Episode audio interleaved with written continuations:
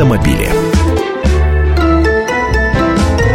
15.32 в Москве, Комсомольская правда, прямой эфир, как обычно, по будням в это время э, Андрей Гречаник за рулем. Андрей, добрый день. Всех с радостью приветствую. А, но сегодня он не один. В качестве пассажира прихватил Олега Адамовича. Может быть, Олег сегодня рулит, а Андрей пассажир. В общем, вы разбираетесь, вы водитель, у вас права есть.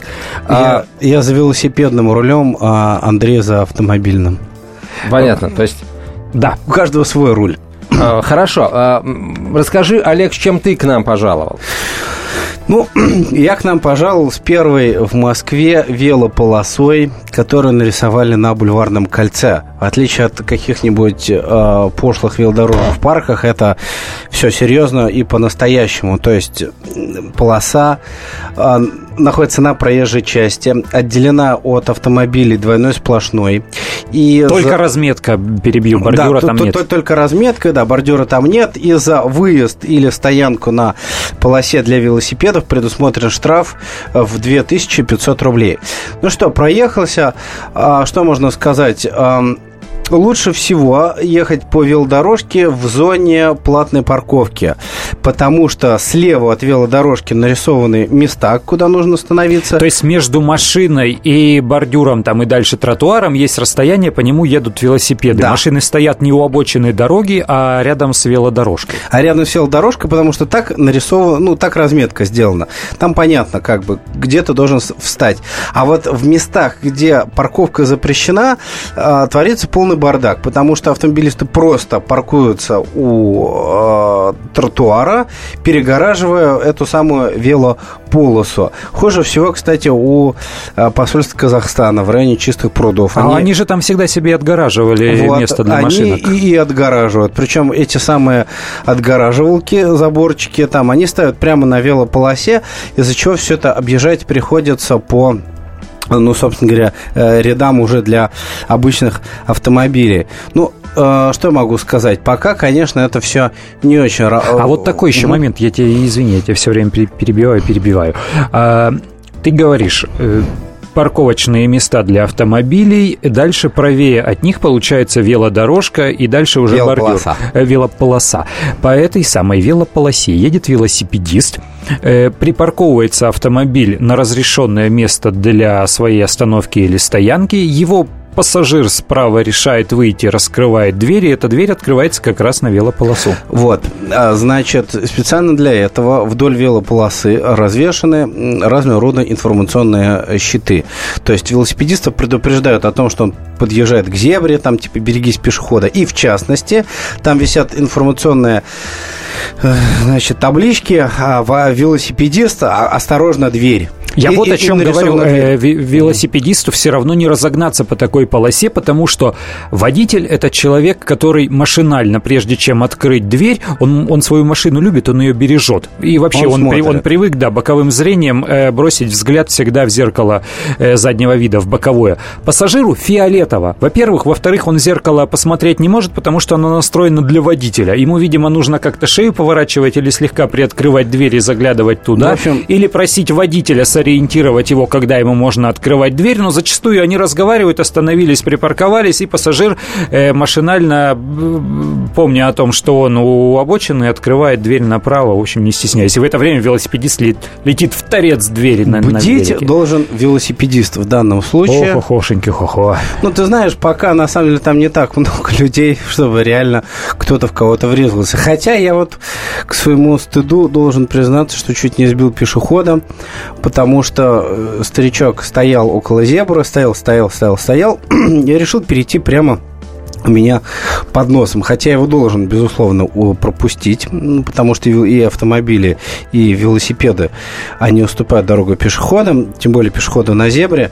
Ну, для меня это было как-то неожиданно, потому что я все думал, он либо раньше, либо позже пойдет. Видимо, он меня не заметил до последнего момента. Но неважно, я успел затормозить, отрулить, и э, обошлось без столкновения. Но, в принципе, в принципе, такие нюансы есть. Кстати, тоже интересная вещь в центре довольно узкие тротуары. Да. Еще они сужены за счет э, ступеней, которые ведут в кафе или в магазины.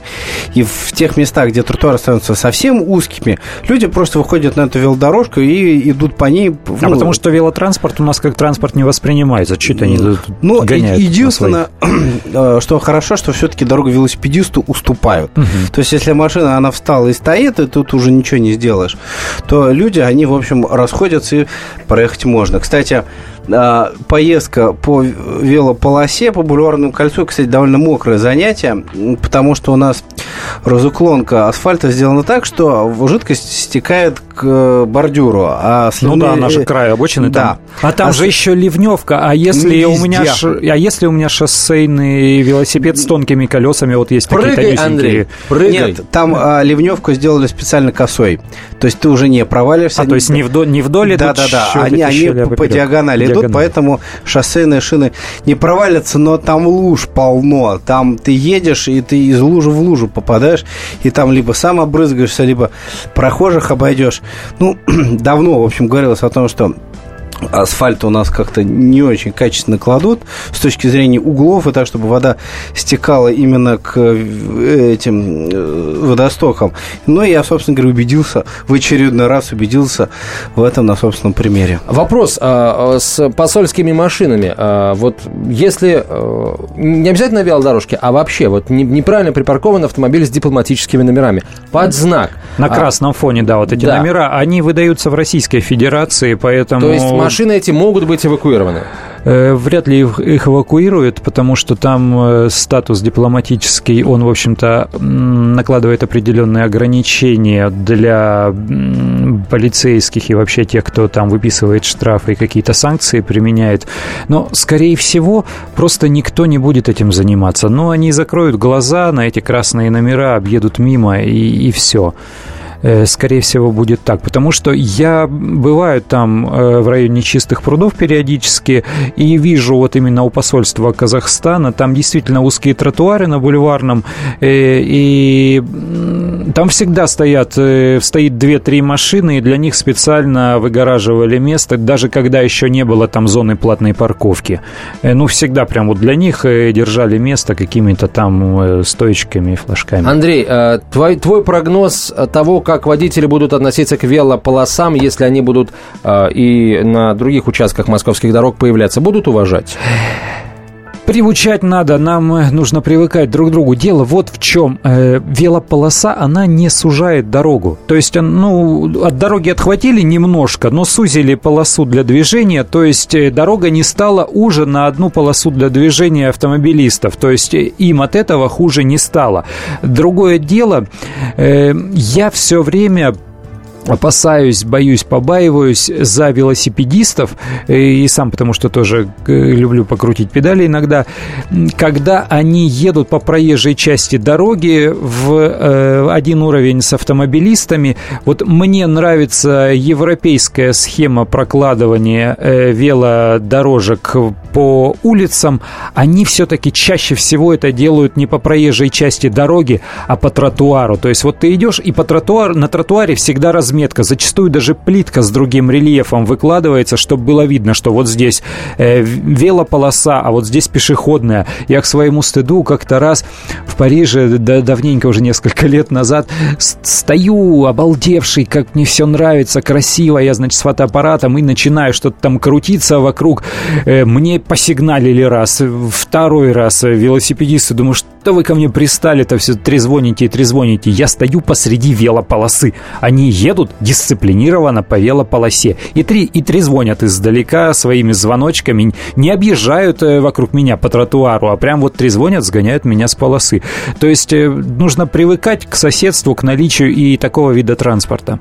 Андрей, э, у нас еще минута. Есть ли какие-то еще автомобильные новости, которые должны стать достоянием широкой автообщественности? Пока ничего. Скоро у нас будут вступать в силу изменения в правила дорожного движения, как раз э, применительно ко всем парковочным делам и к эвакуации. Мы об этом обязательно поговорим, но на сегодняшний день никаких изменений, никаких новшеств нет. Э, рынок сейчас спит, автомобили продаются очень плохо. Так что ждем, пока кончится лето. Сейчас пока нужно отдыхать. Хорошо, тогда давайте пожелаем нашим автолюбителям, чтобы лето это прошло в таком спокойном режиме, в безаварийном режиме. Кстати, что автолюбители друг другу желают? Ни гвоздя, ни жезла? Ни гвоздя, ни жезла. А, но это не значит, что программа автомобиля уходит в отпуск, ничего подобного. Андрей Гречаник как приходил, так и будет захаживать к нам каждый будний день в 15 часов 32 минуты, когда один, когда кого-то будет а, приглашать с собой. И если вдруг появятся какие-то новые э, законы или, например, предложения о внесении изменений в законы существующие, Андрей Гречаник нам обязательно об этих изменениях э, расскажет. Ну а пока еще раз констатирую, Андрей Гречаник, автомобильный обозреватель «Комсомольской правды», Олег Адамович, корреспондент отдела московский, московского выпуска «Комсомольской правды», э, были в программе «Автомобили». Э, резюмируем, за выезд на велосипедные полосы в Москве будут штрафовать. Вы слушаете радио «Комсомольская правда» в 16.05, честная купеческая. Если всех экономистов выстроить в одну линию, они все равно будут показывать в разные стороны – Верное направление знает доктор экономических наук Михаил Делякин. Только он знает, кто такой Доу Джонс, где у него индекс, как его колебания влияют на мировую экономику и какое отношение он имеет к пиратам Карибского моря. Наш экономист расскажет об этом простым и понятным языком в программе «Час Делягина».